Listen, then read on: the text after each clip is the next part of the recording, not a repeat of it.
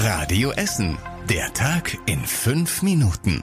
An diesem Mittwoch, den 2. Dezember, mit Zoe Tassovali. Schön, dass ihr dabei seid.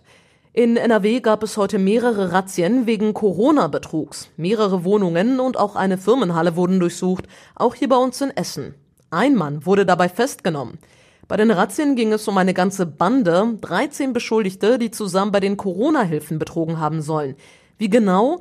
Nun ja, sie haben bei den Online-Anträgen falsche Angaben gemacht und so insgesamt 800.000 Euro abkassiert.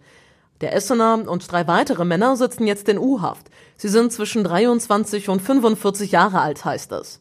Bei den Razzien haben die Ermittler heute Laptops, Mobiltelefone und USB-Sticks sichergestellt.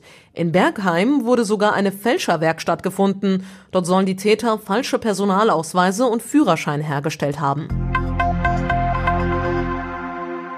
Das Leben hier bei uns in Essen wird im nächsten Jahr spürbar teurer. Keine so gute Nachricht.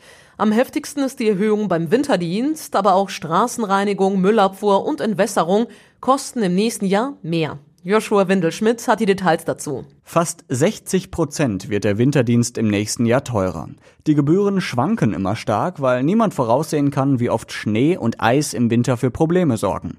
Auch die Straßenreinigung wird teurer. Die durchschnittliche Restmülltonne kostet nächstes Jahr rund 13 Euro mehr als aktuell.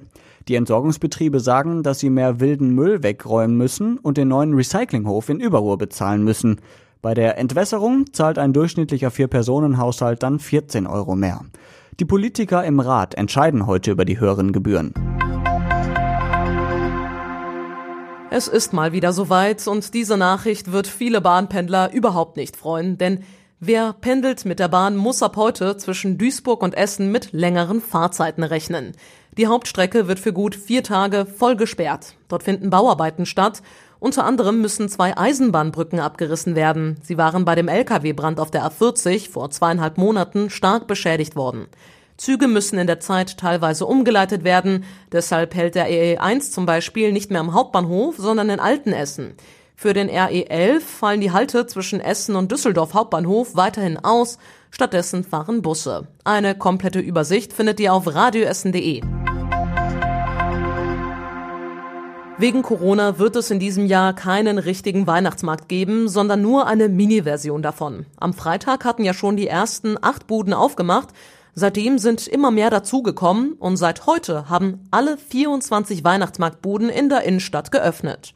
Parallel dazu gibt es auch eine Online-Plattform, auf der einige Weihnachtsmarkthändler ihre Ware verkaufen.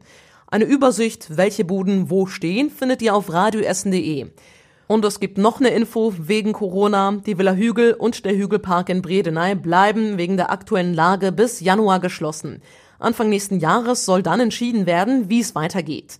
Die Zeit bis dahin wird für verschiedene Arbeiten genutzt, zum Beispiel von Handwerkern und für eine Grundreinigung. Alle geltenden Corona-Regeln und die aktuellen Zahlen für unsere Stadt findet ihr auch auf radioessen.de. Und das war überregional wichtig. Österreich bremst den Skitourismus in diesem Jahr aus. Für alle Einreisenden aus Corona-Hotspots gilt ab Montag eine zehntägige Quarantänepflicht.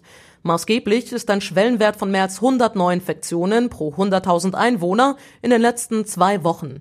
Betroffen sind damit aber praktisch alle Nachbarstaaten.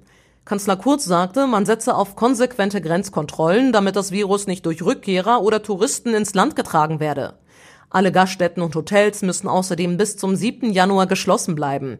Skilifte dürfen ab dem 24. Dezember öffnen und können damit aber im Wesentlichen nur von Einheimischen genutzt werden. Gegen den mutmaßlichen Amokfahrer von Trier ist heute Haftbefehl erlassen worden. Der 51-Jährige wird beschuldigt, gestern mit seinem Geländewagen durch die Fußgängerzone gerast zu sein. Dabei starben fünf Menschen. Unter den Opfern ist auch ein neun Wochen altes Mädchen und ihr Vater. Den Ermittlungen zufolge gibt es bei dem Fahrer Hinweise auf eine psychische Erkrankung. Heute Vormittag gedachten in Trier hunderte Menschen der Getöteten und Verletzten. Und zum Schluss der Blick aufs Wetter. Heute Nacht lockern die vielen Wolken am Himmel kurz mal auf. Insgesamt bleibt es trocken und kühl. Die Temperaturen sinken auf 4 Grad. Und die nächsten aktuellen Nachrichten aus Essen hört ihr auch morgen früh wieder ab 6 Uhr hier bei Radio Essen. Bis dahin wünsche ich euch allen noch einen schönen und entspannten Abend. Das war der Tag in fünf Minuten. Diesen und alle weiteren Radio Essen Podcasts findet ihr auf radioessen.de und überall da, wo es Podcasts gibt.